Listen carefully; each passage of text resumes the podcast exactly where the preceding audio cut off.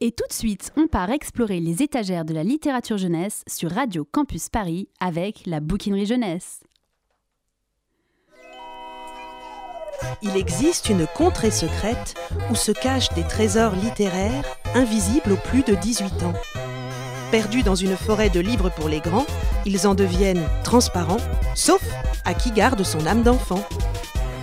La bouquinerie jeunesse, un dimanche sur huit, sur Radio Campus Paris.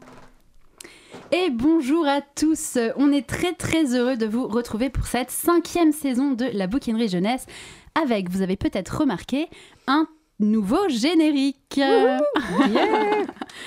Et oui, c'était la petite surprise euh, qu'on vous gardait. euh, vous le savez si vous nous suivez sur les réseaux sociaux. Est-ce que autour de la table vous vous souvenez de notre toute première émission et de notre toute première invitée? Évidemment. Bien sûr, c'était Anne-Laure. Et oui, Anne-Laure Bondou qui avait, euh, lors de cette première émission, accepté de devenir la marraine officielle de l'émission. On s'est dit que ce serait euh, rigolo pour cette cinquième saison, euh, comme vous allez le voir qu'on a un peu remanié, de lui faire enregistrer le générique. C'est donc sa voix que vous pouvez entendre au générique du début et dans ce qu'on appelle les virgules, donc les petites pauses, les petites respirations qu'il y a dans l'émission. Donc voilà, on était vraiment super ravis qu'elle accepte et ravis qu'elle soit officiellement la marraine de l'émission. Alors, comme je vous disais, cette année, on a décidé de changer un peu les choses. Après quatre ans à décortiquer euh, chacun autour de la table ici, donc des romans pour Christelle, des BD et des mangas pour Léa et des albums pour Nathan, on a eu envie d'un peu de changement et de recentrer l'émission autour de nos invités pour vous faire euh, l'espace d'une petite heure euh, rentrer vraiment dans son univers. Alors je vais y venir à notre invité pour cette euh, première euh, de la saison 5, mais avant, quelques mots sur ces nouvelles rubriques. Christelle? Oui, alors pour cette saison, euh, effectivement, comme tu l'as dit Laetitia, je ne m'occuperai plus des romans ados, mais je m'occuperai uniquement de nos invités. Euh, alors ne sois pas trop contente Floriane, puisque je la vois dan- danser sur son siège, mais tu vas voir. Euh, en fait, je vais faire donc un portrait de l'invité. Ah. Euh, donc voilà, je vous préviens, si vous êtes auteur ou autrice, soyez prudent avant d'accepter votre invitation. On m'avait pas prévenu. Voilà. Tu, tu essuies un peu les plâtres. Si vous avez une vieille photo de vous à 14 ans qui traîne sur Facebook, une interview embarrassante, une vidéo YouTube, euh, voilà, un petit peu honteuse, pensez à les effacer avant de venir, parce que sinon elles se retrouveront dans ma rubrique. Ou alors, euh, vous pouvez nous écrire sur le messenger de l'émission pour me soudoyer. Voilà, je suis facilement corruptible, rassurez-vous. Léa? Euh, alors moi, hum, après avoir euh, commenté effectivement, comme tu l'as dit, Letty, à des mangas et des BD pendant longtemps, j'ai eu envie euh, d'élargir en fait ce que je pouvais proposer à nos auditeurs. Et donc, à travers soit la personnalité de notre invité, soit à travers un peu le thème de l'émission, c'est-à-dire celui qui est dans son, dernier ouvrage, euh, eh ben, je vais vous conseiller des, BD, des albums et des romans. Cette fois-ci, je ne vais pas me limiter à un genre qui correspond à ce thème ou alors tout simplement de comment ce thème est traité dans la littérature jeunesse en général. et Nathan, est-ce que tu peux nous dire en trois mots ta nouvelle chronique? Qu'est-ce que ça va être? Ouais, bien sûr. Alors, euh, pour ma part, la chronique, ça va être une sorte de bibliothèque idéale, mais avec mes coups de cœur à moi, et qui représente l'univers de notre invité. Beaucoup de morts donc. Pas tellement. Et donc notre invité, vous avez pu entendre sa voix et son prénom, mais on n'a pas encore dit qui c'était. Et donc pour cette première émission, nous avons le plaisir de recevoir Floriane Soulas. Bienvenue Floriane. Merci à vous de m'accueillir, même si maintenant je commence à avoir peur. Euh, donc Floriane, on va revenir sur ton parcours euh, dans un petit instant. J'espère que vous êtes prêts. Donc c'est parti pour cette cinquième saison. La bouquinerie jeunesse, un dimanche sur huit, sur Radio Campus Paris. Et donc on commence tout de suite avec Christelle qui a donc préparé ta biographie. voilà, biographie ou presque, hein, puisque donc je vais dévoiler à la fois les grandes lignes du, parcours de Floriane et les petites anecdotes qui vont en faire toute la saveur. Euh, donc Floriane, aujourd'hui, tu es une autrice euh, reconnue et acclamée dans le monde de l'imaginaire francophone. Tu as même été l'autrice... Si, si, si. Elle dit non, mais si, si. Tu as même été l'autrice coup de cœur du Festival des Imaginels cette année, quand même.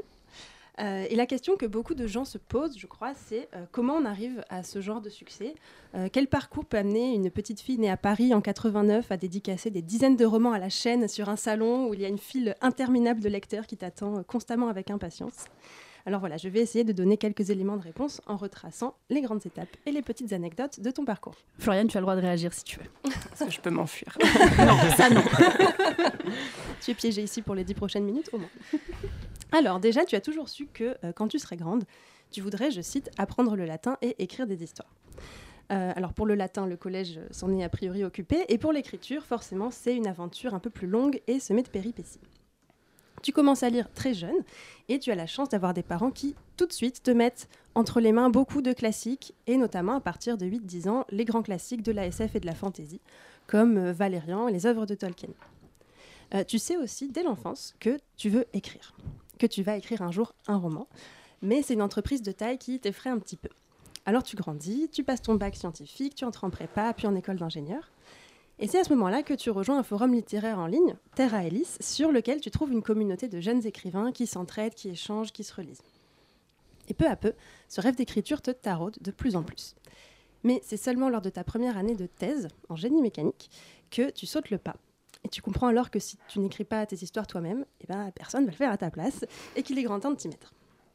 Mais finalement, toute cette période de lecture et de maturation, elle n'aura pas été vaine, puisque dès 2014, tu commences à publier des nouvelles dans plusieurs revues et anthologies d'imaginaire. Et non seulement tu es assez prolifique, mais en plus tu es vite remarqué. Par exemple, l'une de tes toutes premières nouvelles publiées, Danse mécanique, reçoit le prix Nautilus Geekopolis 2014. Euh, tu écris aussi sur Wattpad en parallèle deux romans fort mystérieux dont il ne reste aucune trace en ligne que j'ai pu trouver. Ronce, un récit de fantasy que tu termines en 2015, et Fer et Sang, un récit de science-fiction écrit en 2016 et qui est toujours indiqué en cours sur ton ancien blog. Mystère, mystère. J'espère qu'on va résoudre cette énigme au cours de l'émission. Euh, et puisqu'à cette époque, tu t'ennuies probablement un petit peu entre l'écriture de dizaines de nouvelles et l'écriture de ta thèse en génie mécanique, et ben tu décides de t'occuper en lançant ta chaîne YouTube. En février 2015, donc, tu publies la toute première vidéo de ta chaîne YouTube Sailor Flou. C'est en tout cas la plus ancienne disponible. Mm. ça doit être ça, oui. Et sur la chaîne, tu parles un peu d'écriture, mais aussi et surtout de tes lectures. Et d'ailleurs, dans ta première vidéo, fidèle à toi-même et à tes premières amours pour les littératures de genre, tu présentes des romans de fantasy, de SF, du polar, etc. Alors je dois faire ici une petite parenthèse et t'avouer que euh, me plonger dans tes anciennes vidéos, ça a été vraiment une super chouette expérience. Alors d'une part parce que j'ai découvert ton très joli maquillage de biche aux Imaginales 2017. On Avec, les euh, dossiers.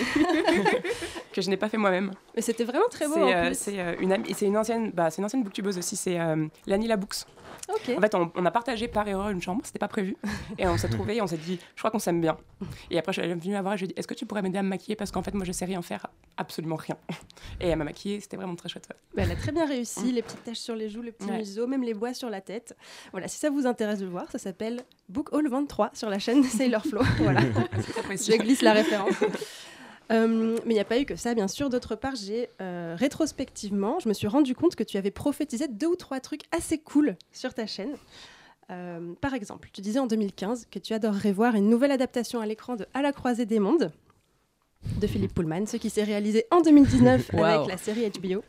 Ou encore que tu voudrais voir une version série au cinéma de Fondation d'Isaac Asimov. Or, voilà, comme Je par suis hasard, contente. voilà, exactement. Apple TV vient de sortir une série adaptée de Fondation. Donc je vous présente, voilà, Floriane Soulas, euh, grande prophétesse des adaptations télé. Euh, Floriane, si tu pouvais nous prophétiser une adaptation euh, de l'Assassin Royal de Robin Hobb pour dans pas trop longtemps, ça serait super sympa, merci. Alors non, parce qu'en fait, j'aime pas trop l'Assassin Royal. Quoi? Ouais. En fait, enfin, si, j'aime bien l'Assassin Royal, mais je peux pas blairer Fitz. Ah oui, non, mais Je moi le non déteste. plus, mais oui, il est Donc insupportable. du coup, en fait, cette série euh, m'est complètement passée un peu... euh, Par exemple, je préférais qu'ils adaptent euh, euh, les anciens là, avec les dragons. Ah oui, ou oui. euh, même Dans le guerrier chaman, quoi. Ouais. Non, et, Non. non. euh, comment ça s'appelle cette série?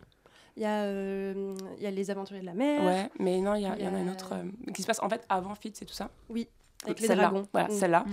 Ou, euh, Ça me va aussi, hein. Ouais, ou en fait toutes les autres, plus ou moins, sauf euh, celle-là. Ok, bon, bah tant pis pour moi. Voilà. Donc retour en 2015 au festival Geekopolis, où tu assistes à une conférence sur le steampunk avec ton père, ce qui est déjà très cool d'assister à une conférence sur le steampunk avec son père, et où euh, tu t'emmerdes magistralement. tu n'es pas du tout d'accord avec ce que disent les conférenciers, ça te gonfle. Et pendant ce moment d'ennui, naît alors dans ta tête une idée d'histoire, dans une esthétique steampunk justement, histoire qui va peu à peu mûrir dans ton esprit dans les mois qui suivent. Mais le vrai déclic, tu l'as à la lecture d'un roman, American Phase, qui te fait l'effet d'un véritable raz-de-marée. Et on est à ce moment-là en 2016, tu refermes le roman, tu te lèves et tu vas écrire le synopsis de ce qui deviendra Rouille, ton premier roman. À ce moment-là, tu as déjà dans tes tiroirs quatre romans entamés, mais jamais complétés, et Rouille sera le premier que tu vas vraiment terminer. T'étais là? Ouais, j'étais là, juste au-dessus de ton épaule. tu m'as pas vu? Non. Donc tu mets le point final à ce premier roman, mais tout n'est pas fini pour autant, loin de là. Parce que ce n'est qu'un premier jet et que tu détestes les premiers jets. Tu les décris même comme, je te cite, des trucs dégueulasses, des espèces d'enfants difformes dont personne ne veut. Voilà. Et je crois Moi, que j'aime beaucoup les enfants difformes. Ouais, mais je crois que c'est la meilleure description euh, d'un premier jet que j'ai lu de ma vie. Alors bon, pour en faire quand même un petit enfant mignon que les lecteurs pourront approcher sans trop grimacer, tu fais passer le texte par quelques bêta-lecteurs. Et là, je te cite encore, tu attends de tes bêta-lecteurs qu'ils te démontent les genoux à coups de batte de baseball en te disant « c'est de la merde, recommence C'est parce qu'ils le font. J'ai pas demandé ça moi-même. C'est parce qu'ils le font que je, après je réclame. ». Alors quelques coups de batte de baseball plus tard, ça y est, tu es prête. Tu envoies le manuscrit à quelques maisons d'édition, bien choisies. Un refus arrive, puis deux, euh, mais toujours sympa et argumenté, c'est déjà ça. Et puis là, le miracle opère, deux maisons acceptent coup sur coup de publier ton livre. Et c'est finalement chez Scrinéo que paraîtra Rouille. Mais je saute des étapes puisque l'aventure n'était pas encore finie. D'abord, il a fallu changer le titre. Puisqu'à l'origine, tu avais intitulé ton roman, De rouille et d'os. voilà, mais, Mais c'était euh, il y déjà a un mec qui est passé avant, que personne ne connaît, et il m'a volé mon titre. Voilà, bien dommage. Donc, t'as gardé que la rouille. Voilà. Voilà. on a laissé tomber les os. Et ensuite, il a fallu tailler dans le gras, puisque l'éditeur t'a fait retirer presque 60 000 signes. Une trahison horrible. Voilà, ce qui est presque l'équivalent, on va dire, de 20 pages Word bien remplies, pour ceux d'entre vous qui ne verrez pas trop à quoi ça ressemble. Et donc, comme tu me dis, une expérience assez difficile pour toi, que tu as décrit, euh, décrite comme l'impression physiquement douloureuse de t'amputer d'un membre. Un travail donc compliqué, mais bénéfique, puisque le roman connaîtra un véritable succès. Il paraît en mai 2018 chez Scrinéo, dans la collection Young Adult Imaginaire, avec une superbe couverture d'Aurélien Polis, star de l'imaginaire en France, dont tu avais expressément demandé que ce soit lui qui illustre la couverture. Absolument. Rouille fait donc une entrée très remarquée sur la scène littéraire. Il est nominé pour le prix Elbakin, catégorie meilleur roman de fantasy français. Il reçoit le prix ActuSF de l'Uchronie, le prix Imaginal des lycéens et le prix Chrysalis European Science Fiction Society. Tout ça pour un premier roman, franchement, c'est un palmarès très impressionnant. Euh, et d'ailleurs, à l'automne 2018, peu après, paraît la dernière vidéo de ta chaîne YouTube, une vidéo qui, forcément, parle d'écriture, puisque tu as désormais une carrière d'autrice bien lancée. En 2019, tu publies ton deuxième roman, Les Noces de la Renarde, toujours chez Scrinéo en young adulte, qui est nominé pour le prix Elbakin.net. Alors ce n'est pas du steampunk cette fois, mais un roman qui se situe au Japon avec des allers-retours entre le 15e et le 21e siècle. Alors il faut dire aussi que euh, malgré ces premières publications qui ressemblent un peu à un conte de fées, bah, la vraie vie continue et qu'elle n'est pas toujours toute rose.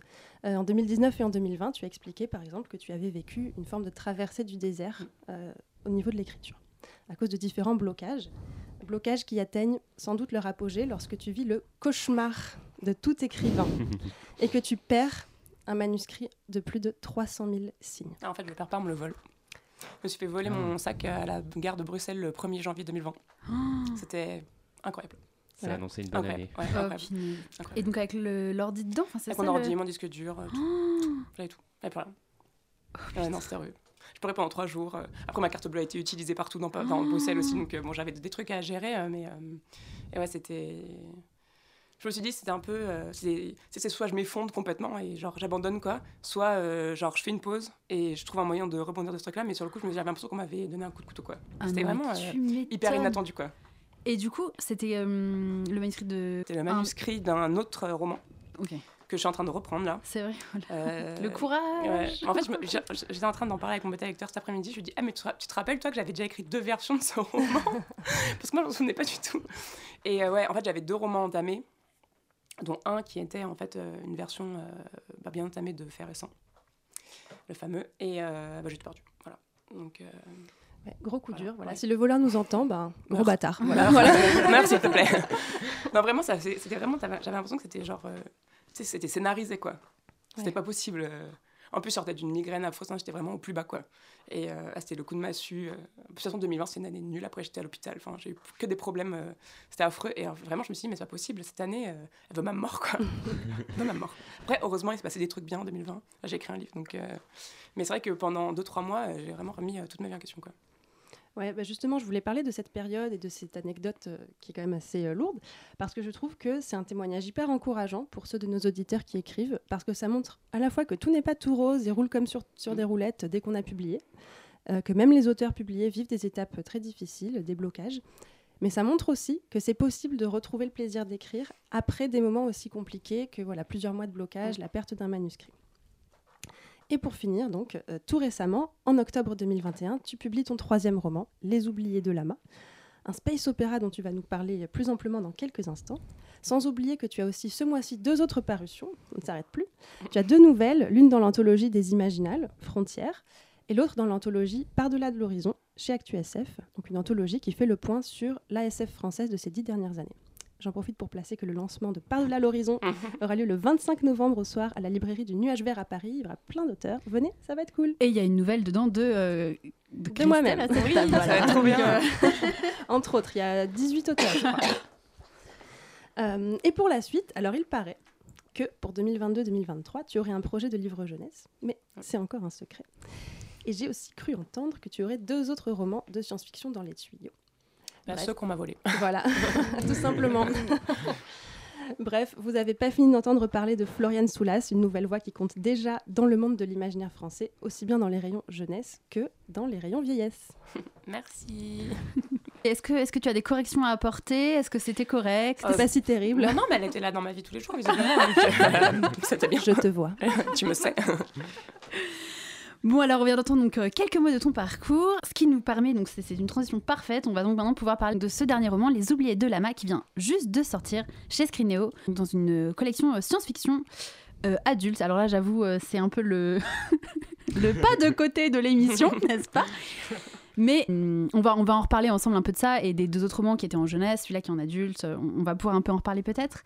Première question pour commencer, on vient d'en parler, donc Rouille en 2018, Les Noces de la Renarde en 2019, Les Oubliés de Lama en 2021.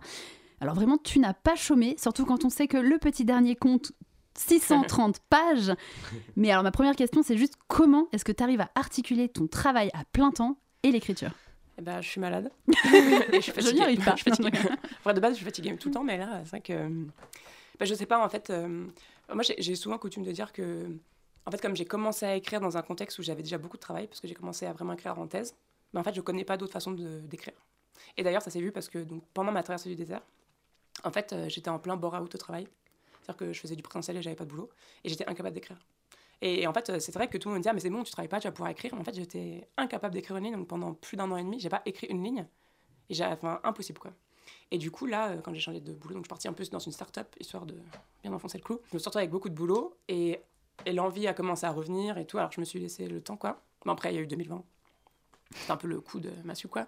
Mais euh, ouais, du coup, en fait, euh, enfin, je, je, je pense souvent à Einstein. Ça, ça c'est ça doit être hyper prétentieux. Mais je pense souvent à Einstein parce que il disait que euh, c'était en faisant des tâches répétitives, enfin en tout cas en ayant l'esprit très occupé, qu'il arrivait à réfléchir et qu'il faisait vraiment, enfin que son esprit euh, moulinait quoi. Et moi, je pense que je travaille euh, vraiment 100% comme ça quoi. J'ai besoin de, de faire des choses.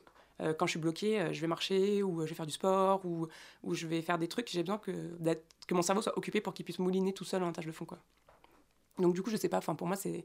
Je, l'ai expérimenté maintenant de pas bosser, et je me dis, mais en fait, euh, je peux pas. Déjà parce qu'en plus, mon, travail nourrit vachement ce que j'écris. Donc, je me vois pas arrêter de travailler, quoi. Mais c'est vrai que du coup, j'ai beaucoup de respect pour les gens qui, qui écrivent à plein temps. Parce que, moi, je pense que j'arriverai même pas à écrire.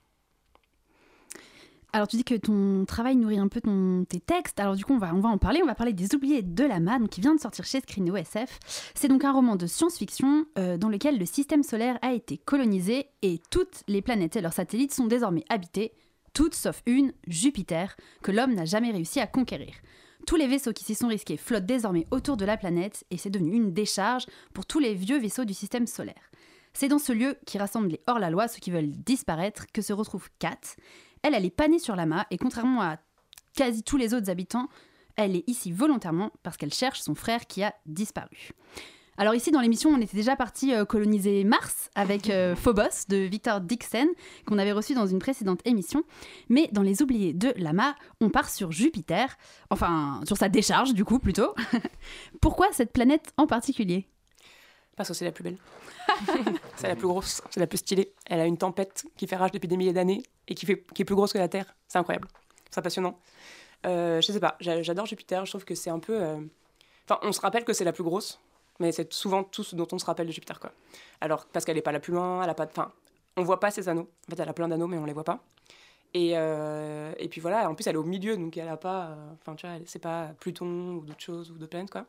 Et, euh, je trouve que, ouais, parce qu'elle a. Enfin, à part son statut de, de grosse dondon, là, On s'en fout un peu d'elle, alors qu'elle est hyper cool. C'est quand même une phase de tempête géante qui rugit dans l'univers et je trouve ça hyper chouette.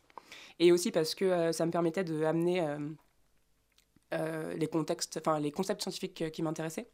Et le fait qu'on sache pas en fait ce qui se passe sous les nuages de Jupiter, bah, ça donnait, euh, donnait l'occasion d'amener un peu de mystère et de, de- voilà, de demander qu'est-ce qu'on va trouver. Est-ce qu'on va imaginer qu'il y a quelque chose de solide alors que théoriquement c'est pas possible? Enfin, plus ou moins. Qu'est-ce qui peut se trouver là-dessous Euh, Et, euh, et voilà, j'avais envie de. Enfin, je me dis que si je pouvais aller visiter une planète, j'irais probablement sur Jupiter. Et d'ailleurs, je trouve que Arthur C. Clarke, que j'ai mis en exergue du roman et que j'ai relu là, il y a deux jours, pour boucler un peu ma boucle personnelle, et ben fait une encore plus belle description de Jupiter que moi. Et je me dis, ah, non, lui, il savait. et tu vois, il part sur Saturne dans 2000 ans, l'Odyssée de l'espace. Et je pense qu'ils auraient dû s'arrêter sur Jupiter. Euh, du coup, euh, on l'a dit tout à l'heure, euh, Christelle l'a dit, tu as une thèse euh, de doctorat en génie mécanique et effectivement, ça se sent avec ce roman dont l'héroïne est une scientifique. Est-ce que ça t'a aidé? On, on disait, est-ce que ça t'inspire voilà, ton travail euh, pour écrire Les Oubliés de Lama? Est-ce que ça, tu t'es un peu inspiré de ton quotidien? Ah bah oui, beaucoup. En fait, euh, c'est beaucoup plus simple d'écrire sur les choses qu'on connaît. Donc euh, il y a beaucoup de, y a beaucoup de ce que j'ai fait en thèse dans les concepts scientifiques que j'amène dans le livre. C'est complètement basé sur mon travail de thèse. Donc euh, en fait, moi, je travaillais sur les foudroiements d'avions. Euh, et du coup, en fait, euh, tout parle de foudre et de tempête et tout, parce que Jupiter est une gigantesque tempête, donc c'est super cool. Et du coup, euh, moi qui peux parler de ma thèse pendant 1000 ans, bah alors là, bah, j'ai fait 650 pages. Quoi. voilà. Est-ce que tu as dû, euh, quand même, tu t'es replongé dedans Du coup, est-ce que tu as dû faire des recherches un peu? Parce qu'effectivement, il y a des. Comme tu dis, donc ça parle de toutes ces. ces- les, ouais, les tempêtes, les foudres, etc. Il y a des scènes dans des, la- hein, dans des labos. Mm. Il y a des recherches, même. Enfin, toute l'histoire va être autour de comprendre. euh, bon, je Ouais. veux pas trop en dire, Mm. je veux pas spoiler, mais voilà, cher- chercher en tout cas, effectivement, chercher à comprendre Jupiter, cette planète. Alors du coup, pour, euh, pour tout ce qui est euh, bah, tout ce qui est tempête et tout ça, c'est ma thèse, donc j'ai pas besoin. C'est inscrit dans mes gènes.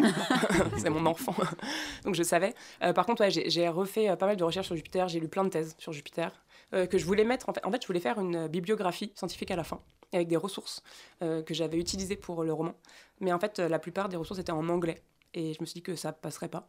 Mais peut-être que je ferai un post sur Twitter ou sur Instagram avec les ressources de ce que pour les gens qui sont intéressés. Mais du coup, ouais, je suis allée voir.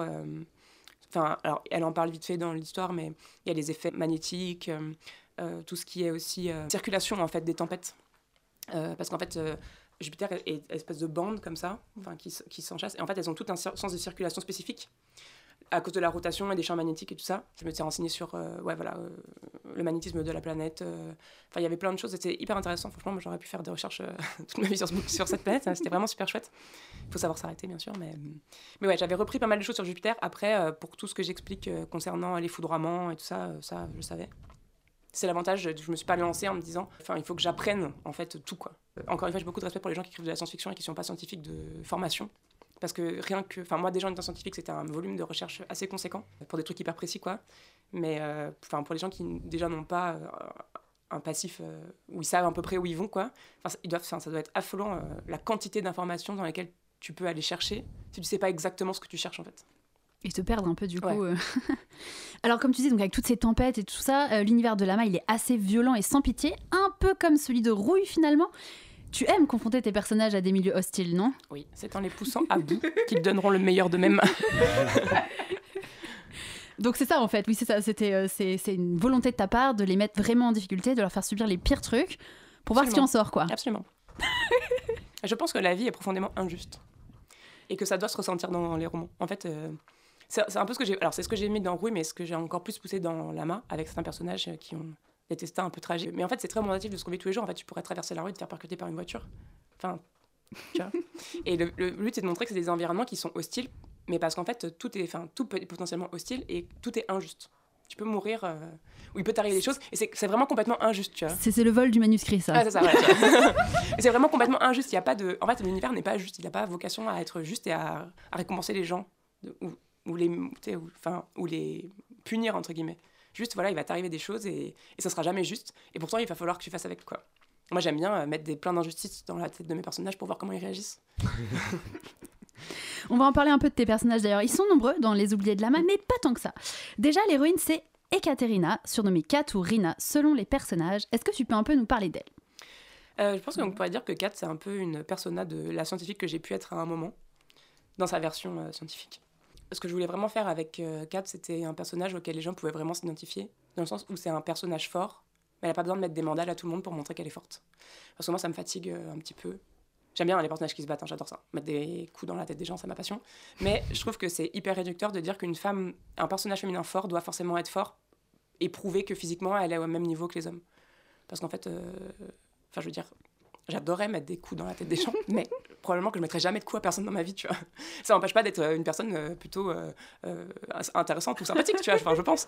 Et du coup, je, voulais vraiment faire un personnage auquel les gens pourraient vraiment se dire ah ouais mais en fait elle est intelligente elle est débrouillarde ouais elle galère de ouf mais en fait elle rebondit et, et c'est plus facile enfin je trouvais que c'était enfin c'était pas des personnages que j'avais vus vraiment et quand j'étais jeune j'aurais aimé avoir une Sam Carter un peu comme Kat qui qui est juste une femme normale quoi mais ça n'empêche pas d'être super stylée elle a pas besoin euh, d'avoir des gros biceps et de de faire comme les hommes pour être un personnage tout aussi intéressant et cool quoi. Alors après j'ai mis Jasp à côté qui est un peu plus dans mais elle c'est un peu le côté euh, c'est- Jasp c'est un peu la personne que j'aimerais être. Qui écoute euh, elle a zéro bullshit pour personne. Elle s'en fout. Genre elle fait ses trucs. Et euh, parce qu'elle a pas peur parce qu'en fait elle a elle a vraiment cette euh, comment on dit cette confiance en elle suffisante. En fait elle se suffit à elle-même elle n'a pas besoin qu'on lui dise que c'est bien ou que c'est pas bien elle n'a pas besoin de prouver des choses aux, autres. Alors après il se trouve qu'elle elle a aussi un bras mécanique donc ça aide probablement un petit peu. Mais, euh, mais voilà elle est elle est euh, elle se suffit à elle-même et c'est vers ça que Kat va tendre. D'être euh, enfin je sais pas comment dire en français mais enfin tu elle est elle est suffisante Bon, en tout cas, c'est un super duo de personnages. Alors, comme je le disais, on a un petit peu triché en t'invitant pour ce roman, parce que bon, il fait partie de la collection SF adulte de Scrineo. Mais bon, tes deux précédents romans avaient été publiés en jeunesse. Euh, du coup, doté de trois romans publiés à ce jour, donc Rouille, Les Noces de la Renarde et Les Oubliés de Lama, lequel est-ce que toi tu conseillerais le plus pour les ados? Je dirais les noces. Parce que pendant longtemps, il y a eu un, un grand débat avec les libraires sur est-ce que Rouille était vraiment un roman euh, jeunesse ou pas. Mais le fait que les lycéens euh, lui aient donné un prix euh, prouve que la prostitution n'est vraiment pas un sujet pour eux. Enfin, en fait, ils sont au courant de tout ça. C'est pas ça les choque pas, quoi. Mais en fait, je vois, moi, j'ai l'impression que euh, les gens vont naturellement vers les noces. Déjà parce que la couverture est très jolie. Et parce que je pense que c'est un univers qui passionne beaucoup les gens, en tout cas qui les fascine et ils ont envie de savoir. Enfin, c'est une culture, en tout cas la culture japonaise, qui, qui les intéresse et ils sont curieux. Et, et en plus, comme Les Noces est un roman qui est conçu pour amener les gens vers cette culture-là et leur faire découvrir euh, le folklore japonais, ben, du, du coup, j'ai l'impression que ça marche, donc c'est plutôt cool. Et puis, c'est là aussi que je tue le moins de gens. en tout cas, je montre pas comment je les tue. Trop. Euh, pour finir, donc euh, Christelle a, a élaboré un peu des hypothèses, mais on veut bien quand même euh, ça- en savoir un peu plus sur tes futurs projets. On a parlé de l'anthologie Part de l'horizon que tu co-signes avec 18 autres auteurs. Est-ce que tu peux confirmer, infirmer ce que Christelle a dit ou nous dire un peu sur quoi tu travailles Ah, en ce moment Ouais. Ben. Je cherche des éditeurs pour mes projets bizarres. S'il y a un appel ouvert. Euh, non, j'ai en discussion avec euh, plusieurs maisons pour des projets jeunesse. Mais euh, ça m'angoisse beaucoup parce que je sais- j'ai l'impression que je ne sais pas trop écrire pour la jeunesse. Dans le sens où on ne peut pas trop martyriser des gens trop violemment. Enfin, si on peut, mais bon, on ne peut pas le montrer, donc c'est pas très drôle. mais voilà, je- pour l'instant, en fait, je- pour moi, je, je, trou- je pense profondément, je suis profondément persuadée que écrire pour la jeunesse, c'est le truc le plus difficile. Parce que euh, je pense qu'on a un devoir de transmission aux enfants et qu'on doit faire attention à ce qu'on dit et à comment on le dit. J'ai l'impression d'être très, euh, comment on dit, euh, au courant de ce truc-là et qu'il faut, il faut, il faut être prudent parce que ça peut être mal interprété. Ça me fait penser à ce que dit Jean-Claude Morleva sur la manière dont il écrit pour la jeunesse, où il dit qu'en fait, ses romans, il les écrit comme des romans adultes. Mm. Et au lieu d'aller vers la fin euh, triste et tragique vers laquelle il irait naturellement, il transforme ça en fin heureuse et hop, c'est bon, c'est pour la jeunesse. Ouais, mais alors moi, je suis pas une, fin, une spécialiste des fins heureuses, tu vois. Tu vois, mon but, c'est vraiment. ça serait. Ouais, hashtag le dernier. Mais, mais encore, j'ai même pas réussi, j'ai même pas réussi à faire ce que je voulais, mais mon but ultime, ce serait vraiment d'écrire un roman où tout finit mal et où même le méchant qui gagne serait pas content, tu vois. Tu vois, il se ah ouais, en fait, euh, bon, euh, j'avais plan- je m'étais fait vraiment un fantasme dans ma tête et au final, c'est pas si terrible que ça, quoi. Vraiment un truc où tout le monde est, est pas content, quoi. Et, euh, mais du coup, voilà, donc je discute là, j'ai des discussions sur des projets à jeunesse, euh, on verra. Et puis du coup, là, je, vais reprendre un de mes romans maudits, donc perdu, volé. Et ça me fait très peur. C'est un projet que j'aime beaucoup parce qu'il est dans ma tête depuis euh, 2017, quoi. Et, et voilà, je vais essayer de le réécrire pour la troisième fois. Donc on verra ce que ça donne. mais, euh, mais voilà, ce sera de l'adulte. euh, On verra. Pour l'instant, en fait, euh, comme j'ai fini d'écrire Les Oubliés en juillet, c'est la première fois que je publie un roman aussi rapidement après l'avoir fini. Euh, et ben du coup, euh, je m'accorde un peu de temps pour dormir Ah ouais, ouais, et ouais, pour être malade. Et, euh, et là, je m'étais dit, ah ouais, je vais faire ma préparation en octobre et comme ça, je vais faire le nano, tu vois. Parce que tous mes romans étaient écrits pendant un nano. Et en fait, j'étais malade tout le mois d'octobre. Donc, donc- et j'ai pas envie de me lancer bien en tête dans un truc qui va foirer, quoi. Parce que je suis un peu superstitieuse. Mais, donc, on verra. Je pense que je commencerai probablement en décembre ou en janvier. On verra. Bon bah écoute, on a déjà hâte euh, de découvrir ça. Floriane, tu restes avec nous puisque nous allons maintenant voir ce que ta bibliographie a inspiré à Léa. Yes. Pour commencer, je vais vous poser une petite question. Si vous deviez me donner l'autrice euh, d'imaginaire dont les œuvres ont marqué votre enfance, vous me citeriez qui? Une autrice comme ça, la première qui vous vient en tête, celle qui vous a le plus euh, marqué? C'est super. C'est Genre, trop Anne- dur. mais genre, Attends, Anne c'est- Lordon, c'est quoi l'enfance C'est quoi l'enfance c'est ça, en fait. Ma question est beaucoup trop dure. Ma question est beaucoup trop dure. Euh, non, mais par exemple, euh, c'est quoi l'âge Euh, Jusqu'à 10 ans, je dirais? Comme ça, je- comme ça tout de suite, j'ai la comtesse de Ségur qui me vient. Ouais, pareil. La comtesse de. Ségur Ouais. Ah ouais. Ouais. D'ima- D'imaginaire. Ah oui, Bah, c'est l'imaginaire, ils sont oui, tous oui. torturés dans ces Puis il y a un histoires. âne qui parle. c'est horrible. C'est pas du tout la réponse que j'attendais, ça va pas. T'allais dire. Rowling, non? Moi, je Ouais, l'ai lu à ouais. 17 Ouais. ans, 15 ans. Ah, moi, j'avais 11 ans. 11 ans moi aussi. ouais. Ouais, ouais, 11 ans, c'est ouais. plus. Ouais, non, moi, c'est vrai, j'aurais pu. Genre, 10 ans, c'est un peu tôt, j'aurais plus dû dire jusqu'à 15 ans en vrai. Mm. Mais moi, c'est vrai, quand, quand si on me posait cette question, je dirais bah, justement Robin Hobb, que j'ai pu lire à cette période-là, genre euh, vers mes 11-12 ans. Euh, J.K. Rowling, j'ai commencé à lire Harry Potter, hein, comme tous les gens de ma génération. euh. Moi, j'avais Liane Hearn, le clan des Autoris. Ah oui, je l'ai J'ai lu. lu ça vers J'ai- 12-13 ouais, ans. ouais, C'était complètement. chouette, ça. Ouais, c'était très chouette. Ouais, ouais, ouais, ouais. Et c'est vrai que c'est une autrice française, j'avais pas du tout Elle pensé. C'est trop cool. ce- Et là, elle a fait une nouvelle série il y a quelques années euh, aussi. euh, Enfin, en fait, qui se passe avant, avant. Ok, Et qui est très chouette aussi. ok. Beaucoup plus sombre. Ok, bref. C'est vrai, j'avais complètement oublié. Mais enfin, en tous les cas, ce que je voulais euh, dire, ce que je voulais vous mettre en évidence à travers cette question, c'était que, ben, en fait, moi, quand on me demande, quand on me pose cette question, euh, genre, c'est que des, que des autrices, des femmes étrangères en fait, qui me viennent en tête. Très peu d'autrices françaises. Comme ça, euh, je me dis, ah, Marion Muraille, elle a écrit Golem avec son frère, voilà, il y a ça qui me vient en tête. Ou alors, euh, il y a. des autrices d'albums, quelques, quelques albums, mais c'est bien tout en fait, et, euh, et je trouve ça triste. Et j'ai- enfin, plaisir à savoir que les jeunes d'aujourd'hui, ils grandissent en fait euh, dans un monde littéraire où il y a beaucoup d'autrices françaises à lire en imaginaire, en fantasy, en SF. Et bah la présence de Floriane aujourd'hui, du coup, ça, ça me rappelle ça en fait. Et c'est ce que ça m'a rappelé pour cette première chronique. Euh, voilà. Et d'ailleurs, euh, c'est intéressant parce que pas plus tard que la semaine dernière, euh, Laetitia me rappelait qu'elle avait assisté à une table ronde pas très apaisée sur le sujet aux imaginaires. C'était très bien cette table ronde d'ailleurs. Alors, je sais ce que vous allez me dire autour de la table. Léa, calmos. Le monde a quand même bien changé depuis que t'as soufflé tes dix petites bougies. Alors c'est clair, vous avez raison. hein. Et c'est donc pour ça que j'ai eu envie de vous parler aujourd'hui de trois bouquins, tous écrits ou dessinés par des collègues françaises de Floriane.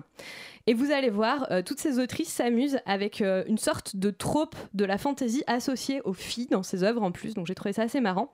Et pour respecter l'ancienne tradition de la bouquinerie jeunesse, je me suis amusée à trouver un album, un roman et une BD.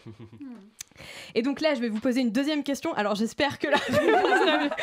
c'est euh, quand on pense au trope d'imaginaire le plus associé aux petites filles, qu'est-ce qu'on dit? C'est quoi un trope Un trope Ah pardon, Euh, j'utilise des, des- des mots, euh, des mots anglais. En gros, c'est le plus gros cliché d'imaginaire associé aux petites filles, si, tu- si vous préférez.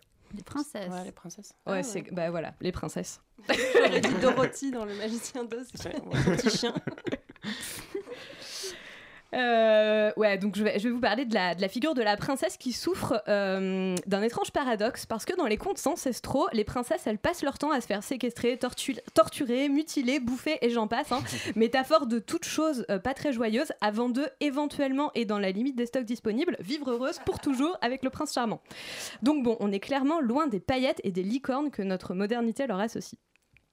Et c'est pour ça que j'ai été particulièrement surprise de voir un album qui s'appelle La Princesse sans bouche chez Bayard. Bayard que je n'associe pas habituellement à des choix éditoriaux osés. Euh, vous allez voir pourquoi. Mais Ça commence là. Mais commence là. Non, non, mais À curieuse. faire venir des autrices et tout là. Je me suis donc euh, penchée sur ce conte euh, écrit par Florence Dutruc-Rosset et dessiné par Julie Rouvière, une artiste que j'admire, dont j'admire beaucoup le travail depuis longtemps, je la suis sur Insta. Et cet album raconte comment sa petite héroïne a été abusée sexuellement par son père, le roi. Charmant. et parvient à surmonter son traumatisme et à se reconstruire en prenant soin d'une petite biche blessée. Un peu cliché Ouais. Euh, le texte est un poil didactique à mon goût et je trouve la résolution de cet album un peu confuse en toute honnêteté. Avec un titre qui évoque la réappropriation de la parole, La princesse sans bouche, on pouvait s'attendre à une confrontation entre la victime et son bourreau et à une condamnation de l'adulte criminel, mais ce n'est finalement pas le sujet de cet album qui parle simplement de surmonter un traumatisme. Mais bref, il a le mérite de s'adresser à une tranche d'âge très jeune sur un sujet de société hyper important qu'il n'est pas facile d'aborder sans avoir l'impression de détruire ce qu'on voit chez un enfant comme de l'innocence. Perso, j'ai particulièrement apprécié les illustrations. J'aimais beaucoup l'illustratrice à la base, qui parviennent à montrer la violence du sujet tout en restant dans le ton du conte, à travers des jeux d'ombre, des couleurs, et sans la peur d'ailleurs de montrer des choses comme du sang ou de la détresse, vraiment. J'ai trouvé ça très intelligent de se servir du genre du conte, qui traite historiquement de sujets d'injustice ou d'abus, pour délivrer un message assez similaire. Bon, bah j'ai bien plombé l'ambiance hein, avec cette chronique. Allez, parlons d'un autre trope de fantasy associé aux filles et qui fait sourire tout le monde. Alors là, à l'instar euh, de la princesse pour les gamines, c'est quoi le cliché de fantasy associé aux filles adolescentes? Elles se battent, non Je sais pas. C'est que- la sidekick amoureuse, non? Alors c'est plutôt, euh, c'est plutôt une figure, euh, je vous donne un indice, une figure d'animal, euh, enfin pas d'animal, mais de créature paranormale, de créature fantastique. Alors, il y a Tombe amoureuse d'un vampire. le vampire. Ouais, bravo. bon, avec cet indice, c'était un peu facile. Euh, du coup, mon deuxième ouvrage est un roman qui parle de vampires. Et son, son auteur, autrice, euh, qui est une personne non binaire, euh, s'appelle Cordelia et c'est une personne que je suis aussi sur Twitter depuis quelques années. Je la suis pour son expertise autour des thèmes queer en littérature jeunesse et j'étais très curieuse de voir comment serait traité le mythe du vampire dans ce roman qu'elle a écrit pour les 9-12 à peu près, qui s'appelle Alana et l'enfant vampire et qui est publié chez Scrineo, euh, le même éditeur que celui de Florian. Donc vous l'aurez compris, pas de romance ici, mais plutôt une enquête euh, qui débute lorsque Alana, collégienne et héritière d'un clan de médiateurs, qui sont les humains assurant la cohabitation entre les vampires et leurs proies, découvre euh, qu'un de ses camarades de classe est un vampire. Or, dans cet univers, les enfants vampires sont des créatures qui ne sont pas censées exister. Euh, ici, point de prédateur idéalisé malaisant ou de bellâtre victime torturée dans la figure du vampire, mais plutôt une galerie de personnages complexes qui sont tous les miroirs d'Alana, l'héroïne, qui elle est perclue de douleurs chroniques et se débat dans une société où, quand on souffre, c'est qu'on n'en fait pas assez ou qu'on ne fait pas assez d'efforts. Alors j'avoue que personnellement, vivant depuis euh, près de 15 ans avec une personne qui souffre d'un handicap invisible, le thème me touche particulièrement. Et j'étais vraiment agréablement surprise par cet univers complexe qui ne sacrifie rien à une intrigue dynamique et à des personnages que j'ai trouvés intéressants. Le seul reproche que j'aurais à adresser à ce roman, c'est la scène du je me décris en me regardant dans le miroir au début. Et franchement, s'il y a que ça, c'est que ça va. Enfin, euh, comme le dernier roman de Florian, euh, Les Oubliés de Lama et de la science-fiction, je me suis dit, bingo Léa, BD plus SF, c'est un combo très masculin. Mais on est en 2021, tu vas nous prouver que les choses ont changé. Et à votre avis, j'ai trouvé combien de BD de science-fiction dessinées ou écrites par des Françaises pour les jeunes? Pas beaucoup. Ouais, la réponse est aucune. hein. Euh, si on reste dans notre bonne vieille franco-belge, bien sûr. Alors, j'ai pas abandonné, hein, je suis allée chercher du côté des mangas et je me suis rappelé de Kali, une jeune mangaka française publiée par les- la maison d'édition H2T qui est spécialisée dans, les, dans les, ce qu'on appelle les manfras ou les mangas français, dont j'avais beaucoup aimé la première série. Euh, et dans sa seconde série, qui s'appelle Nova, elle nous emmène dans un futur proche sur une planète Terre où, depuis la chute d'une météorite, d'étranges organismes extraterrestres peuvent contaminer tout un chacun, rendant leurs victimes, donc des humains lambda, violentes. Dans cette série, on suit Reese, un collégien de 13 ans, un peu en décalage avec la société, et qui va voir sa vie chamboulée le jour où Nova, une jeune femme envoyée par une mystérieuse organisation, déboule dans sa vie avec une mission décider s'il doit vivre ou mourir.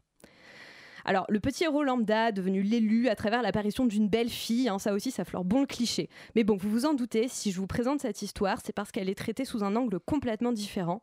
Et d'ailleurs, j'apprécie tout particulièrement euh, dans l'univers de Kali. euh, en fait, le fait qu'elle raconte et qu'elle parle de, sujets de SF avec un dessin très délicat et poétique, avec un style qui est tranche de vie en fait. Là où on tombe très souvent de manière un peu facile dans la froideur et dans la rigidité dès qu'on fait de la SF en BD. Kali permet à son lecteur de se poser des questions sur la place et la définition de l'humanité dans notre univers, mais avec chaleur et intimisme, et je trouve ça très cool.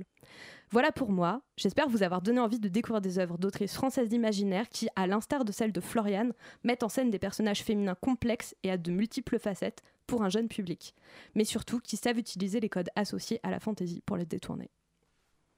La bouquinerie jeunesse, un dimanche sur 8, sur Radio Campus Paris. Merci beaucoup Léa. Et donc on va maintenant retrouver Floriane pour euh, donc le petit jeu. Puisque même si on a changé les rubriques de l'émission, je ne suis personnellement pas revenue sur une de mes parties préférées. C'est le jeu que l'on réserve toujours à nos invités. Euh, donc Floriane, tu es une autrice particulièrement sadique. Là, je n'invente rien. Tu me l'as même dit tout à l'heure. Euh, tu as même pris le risque de le mentionner dans ta biographie. Donc, Oui.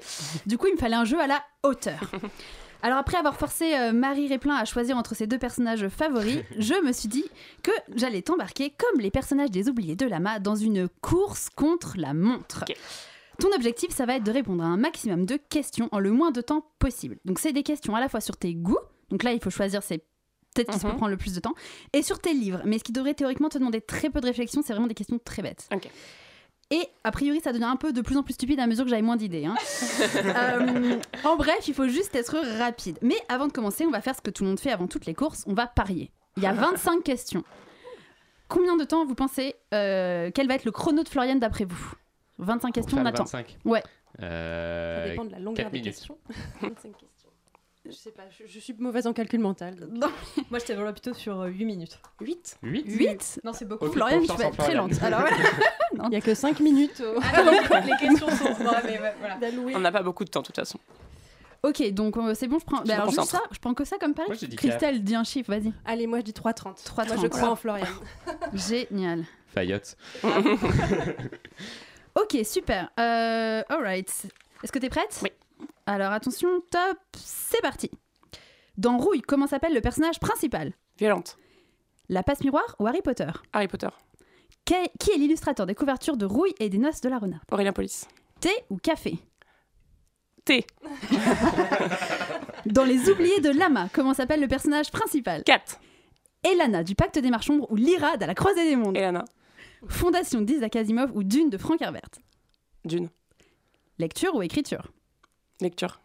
Dans Les Oubliés de Lama, comment s'appelle le frère de Kat? Pavel. La série que tu attends le plus, la nouvelle saison de La Croisée des Mondes ou La Roue du Temps? La roue du temps. Geekopolis ou Les Imaginales? Les imaginales. Dans Les Oubliés de Lama, comment s'appelle le vaisseau maudit et légendaire qui obsède Pavel et bientôt Jasp et Kat? Le Queen Beryl.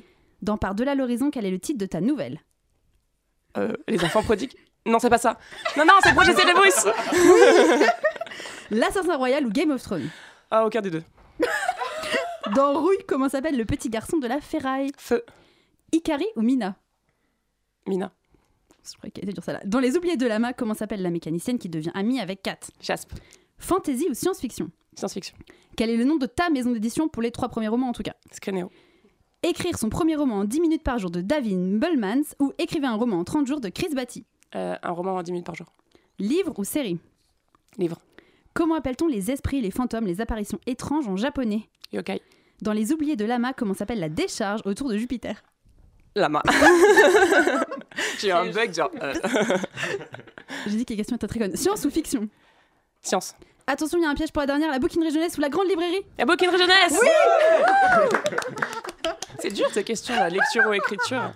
T'as pas réfléchi trop longtemps, Parce que je, lis depuis plus longtemps que j'écris, donc ça m'a semblé logique. Mais C'est dur. D'autres questions. Ça, donc 1 minute 40, donc c'est Waouh. Christelle qui gagne. Qu'est-ce que j'ai gagné? Ah Qu'est-ce ouais, qu'on a c'est- gagné? Euh, Notre grand respect. Merci, c'est gentil. Léa avait dit 8 minutes, sais pas, mais je- en fait, Elle je m'attendais pas du tout à ce que ce soit des questions aussi rapides. Je m'attendais à ce que ce- ça, ça, ça demande vraiment plus de réflexion, mais en fait, non, c'est Ah, comme t'as dit, des questions pensais que je devais développer à chaque fois euh, Ouais. ma réponse. Ouais, Bah, ouais. tu pouvais, tu pouvais, mais bon, c'est sûr que là, on aurait perdu du temps. Bon, bah, merci beaucoup. on va plaisir. maintenant euh, partir faire un tour dans ta bibliothèque idéale, selon Nathan. Ouais, alors euh, d'abord, avant toute chose, j'aimerais commencer cette chronique par un aveu. Euh, Floriane, je n'ai jamais lu tes livres. J'en étais sûre. C'était marqué sur ton visage, la culpabilité quand ouais, t'arrivais. Je, je suis désolé, c'est pour ça que je suis arrivé en retard. Non, voilà, je me sens mieux maintenant que c'est dit. Euh, mais c'est pas grave, car euh, même si ma chronique tourne autour de toi, je vais pas parler de toi, tout en parlant de toi. J'avoue qu'on pourrait trouver un meilleur pitch pour euh, ma chronique, euh, mais bon. En fait, j'ai imaginé ta bibliothèque idéale, sauf que ce sont pas les livres de ta bibliothèque idéale, mais ma bibliothèque idéale qui constitue finalement ta bibliothèque idéale. C'est confus. Bon, c'est toujours pas. bon, allez, soyons clairs. Le but, c'est d'incarner ton univers, Mm. mais avec 8 de mes coups de cœur. Donc, j'ai été pioché euh, dans différents aspects de, de ta biographie, mais aussi de, de ta bibliographie pour euh, pouvoir donner des conseils de lecture à nos auditeurs. Donc, il y a des choses qui sont euh, très éloignées de toi, mais ça va nous donner une espèce de cocktail littéraire qui, si on mélangeait toutes les pages de ces livres très différents, donnerait une espèce de version papier, une poupée de pages, poupée d'écrit de Florian Soulas. Voilà. Et je dois dire, deuxième disclaimer, que j'ai un univers beaucoup moins sombre que le tien. Donc ça risque d'être un peu aseptisé. Alors, euh, le premier livre, donc je vais commencer avec un coup de cœur euh, récent. Euh, honte à moi qu'il soit récent parce qu'on a déjà parlé dans l'émission et en plus on a déjà reçu les deux autrices. Mais il s'agit de C'est pas ma faute de Samantha Bailly et Anne-Fleur Multon chez PKJ. Euh, je voulais parler de ce livre parce qu'en fait il parle du monde de YouTube. Et alors moi, même si j'ai pas lu tes livres, c'est vrai que euh, en tant que booktubeuse, je te voyais quand même dans le paysage depuis un petit moment. Et au moment où justement la communauté explosait, bah, tu faisais partie des gens qui, qui étaient là et dont on entendait beaucoup parler. Et dans ce roman, euh, effectivement, c'est un livre donc pour les ados, mais qui parle de YouTube. Et je trouve ça super intéressant parce que c'est un livre qui se met vraiment à la hauteur des ados avec leurs sujets, avec les choses qui leur plaisent, mais sans les prendre pour des idiots non plus. Et c'est un livre qui, avec beaucoup de- d'efficacité, avec euh, beaucoup de dynamisme, avec beaucoup d'émotion, va parler de plein de sujets qui leur parlent. Donc euh, le monde de YouTube, effectivement, parce qu'on suit le personnage d'une YouTubeuse et une de ses fans. C'est aussi un polar parce que cette fan va essayer de retrouver la YouTubeuse qui a disparu subitement. On parle aussi de santé mentale, de, de la pression qu'on a à l'adolescence, euh, que ce soit euh, à l'école ou, euh, dans ses activités extrascolaires. Enfin voilà, il y a plein de, de- thèmes hyper chouettes qui sont abordés pour les ados. Et euh, ça, je trouve ça cool. La deuxième chose, le deuxième livre dont je voulais parler, on en a déjà parlé, mais dans ta biographie, on peut lire quand on lui demandait ce qu'elle voulait faire plus tard, Floriane Soulas répondait immanquablement apprendre le latin et raconter des histoires. Alors moi j'ai trouvé ça rigolo d'essayer de trouver un livre qui parle de latin. Donc j'en ai trouvé un qui effectivement est vraiment mais vraiment très loin de toi. mais ça s'appelle L'amour au subjonctif. C'est de Pascal Ruther chez Didier Jeunesse. C'est une espèce de roman choral où on suit plein de personnages et on suit toute une classe euh, de latin qui part en voyage scolaire en Italie. On suit euh, les différents personnages, on suit leurs histoires amoureuses, on suit aussi les, les histoires des profs qui euh, vont devoir gérer toute une bande de gamins un peu fous en, voyage scolaire. Et donc ça, c'est euh, c'est vraiment super chouette. Mais on a des personnages incarnés, on a euh, une histoire vive, entraînante, euh, on a un rapport au classique qui est assez mo- modernisé par cette plume. Donc voilà, plein de choses qui, même s'ils sont loin de ton univers, je pense, pourraient plaire à notre invité Florian Soulas. J'en profite pour enchaîner sur mon troisième coup de cœur parce que en parlant de classique, j'ai été fureté sur internet. Enfin, Laetitia m'a envoyé quelques articles dans lesquels tu parles de tes propres lectures et j'ai cru comprendre que tu vouais une grande passion aux auteurs classiques auxquels tu as été bercé, au même titre que des grands titres de l'imaginaire d'ailleurs. Donc Zola, Hugo, Camus euh, sont des auteurs que tu cites comme euh, parmi tes auteurs préférés. Et moi j'ai trouvé un livre qui pourrait te plaire, en tout cas tu l'as peut-être déjà lu, c'est euh, Les mystères de l'Arispem de Lucie Pierre-Apajot chez Gallimard Jeunesse, une trilogie euh, dont je n'ai lu que le premier tome pour ma part, mais qui avait remporté le prix du, du roman Gallimard Jeunesse il y a quelques années, à, la suite de Christelle Labos. Donc on est dans une uchronie qui se passe euh, à Paris à la fin du 19e siècle. On a un univers très fort, un univers steampunk. Le louchébem y est largement mis en avant, c'est un jargon qu'employaient les, les bouchers à cette époque, et ça donne un roman euh, vraiment super chouette. J'enchaîne sur mon quatrième coup de cœur euh, sur le thème de Paris parce qu'on venait de parler de Paris et il se trouve que Rouille euh, se passe, euh, ton premier roman qui a été très remarqué, se passe dans un Paris rétrofuturiste, rétrofuturiste et uchronique aussi d'ailleurs comme, euh, comme les mystères de l'Arispem et euh, ça témoigne aussi d'un euh, d'un certain goût en littérature pour la réinvention de l'histoire, des géographies et de cette, de la, de cette ville mythique qu'est Paris. Et moi, dans ma besace, j'ai un livre que je suis en train de lire. Alors, je pourrais pas vous en parler précisément parce que justement, je l'ai pas fini, mais ça s'appelle Paradict de Pauline Pucciano, c'est chez Gallimard Jeunesse également. Ça se passe dans un Paris futuriste. Pour le coup, c'est vraiment de la science-fiction, donc comme Les Oubliés de Lama, mais c'est pour les ados. Et euh, c'est aussi un polar, donc c'est voilà un roman qui mélange les genres, qui parle aussi beaucoup de science, qui parle aussi euh, d'un univers donc qui s'appelle le Paradict, qui est une espèce de métaverse. En gros, un réseau social où on est des, euh, un avatar et où on peut faire absolument tout. C'est une espèce de seconde réalité. Et, et donc voilà, tout ça me rappelait beaucoup justement ton premier roman, donc Rouille. Je continue avec un autre coup de cœur qui s'appelle Marie et Bronia de Natacha Henry chez Albin Michel Jeunesse. Je voulais en parler parce qu'après avoir grandi dans les livres, tu as donc étudié la science euh, après avoir lu beaucoup d'héroïque fantasy. Et donc, contre toute attente pour une autrice, tu as fait une école d'ingénieur, tu as obtenu un doctorat en, génie mécanique. Chapeau, j'en aurais pas fait autant. Et euh, la science tient une part euh, importante dans tes livres. Mais dans une interview, j'ai aussi lu euh, que tu parles de la de science et de la place des femmes que le- qu'ont les femmes dans ce domaine, et tu parles d'un certain syndrome de l'imposteur, aïe aïe aïe le vilain, qui t'a poussé à parler plus de livres que de science sur YouTube. Et euh, moi, j'ai pensé à ce roman Marie et Bronia parce qu'en fait, c'est une biographie pour ados euh, de Marie Curie et de sa sœur, euh, qui elle est devenue gynécologue, si je me souviens bien, ou sage-femme, excusez-moi pour le manque de précision, ça fait un petit moment que je l'ai lu. Mais c'est un roman vraiment, vraiment chouette. Moi, normalement, je suis pas trop roman historique et biographie, et j'ai plongé euh, dans celui-là comme dans une euh, comme dans une vraie fiction. C'est vivant, c'est bien écrit. Les deux sœurs sont vraiment très attachantes, et c'est un roman qui, même s'il euh, se passe quelques quelques dizaines d'années avant notre euh, 21e siècle, est un roman hyper moderne qui est une histoire de femme, d'émancipation, de rêve, de travail aussi, et, je le trouve vraiment très très chouette. Marie Curie est un personnage fascinant, de toute façon. Et ben celui-là, je te, je te le conseille vraiment. Alors, et je sais que l'autrice est aussi en fait biographe de Marie Curie, donc je crois qu'il y a le pendant euh, pour adultes. Donc pour mon sixième euh, coup de cœur, alors je suis parti dans une euh, catégorie qui cette fois-ci te colle beaucoup plus, mais sur laquelle j'ai eu vraiment du mal. Euh, c'est, je l'ai appelé écrire sur les vices de l'homme. On a parlé de booktube, de latin, d'écriture, de lecture, de science-fiction, de Paris, de sciences, de féminisme. C'est bien beau tout ça, mais il faut aussi parler de ce pan de ton univers qui est un peu moins glorieux. J'ai lu quelque part que tu aimais écrire des héros, des héros torturés et des ambiances malsaines un peu glauques mais aussi que tu voulais écrire sur les vices de l'homme, euh, sur ce que l'on voudrait cacher et qui pourtant nous définit. Donc j'ai trouvé ça intéressant, et même si euh, moi qui euh, lis une littérature jeunesse peut-être euh, très rigolote et joyeuse, euh, j'ai quand même euh, fouillé ma bibliothèque pour trouver quelque chose, et même si effectivement je pense qu'il y en a plein d'autres, moi j'ai trouvé un album jeunesse que je trouvais intéressant de mentionner parce qu'il est peut-être un peu plus difficile à vendre justement je pense dans les rayons jeunesse. C'est Cavale de Stéphane Servant et Rebecca d'Outremer chez Didier Jeunesse, donc deux grands noms de la littérature jeunesse, et qui raconte l'histoire d'un personnage qui s'appelle Cavale parce qu'il court tout le temps, il ne craint rien sauf faim qui un jour le rattrapera. Il va aussi croiser la route de Montagne qui, elle, préfère rester silencieuse et immobile. Donc voilà, en fait, cet album, c'est un conte sur la fin, euh, sur la fin de la vie, en fait, sur le temps et sur euh, la course contre le temps qu'on a, euh, que certains euh, font sans cesse, alors qu'il faut juste accepter qu'un jour ça va se finir et que d'ici là, on peut aimer et vivre malgré tout.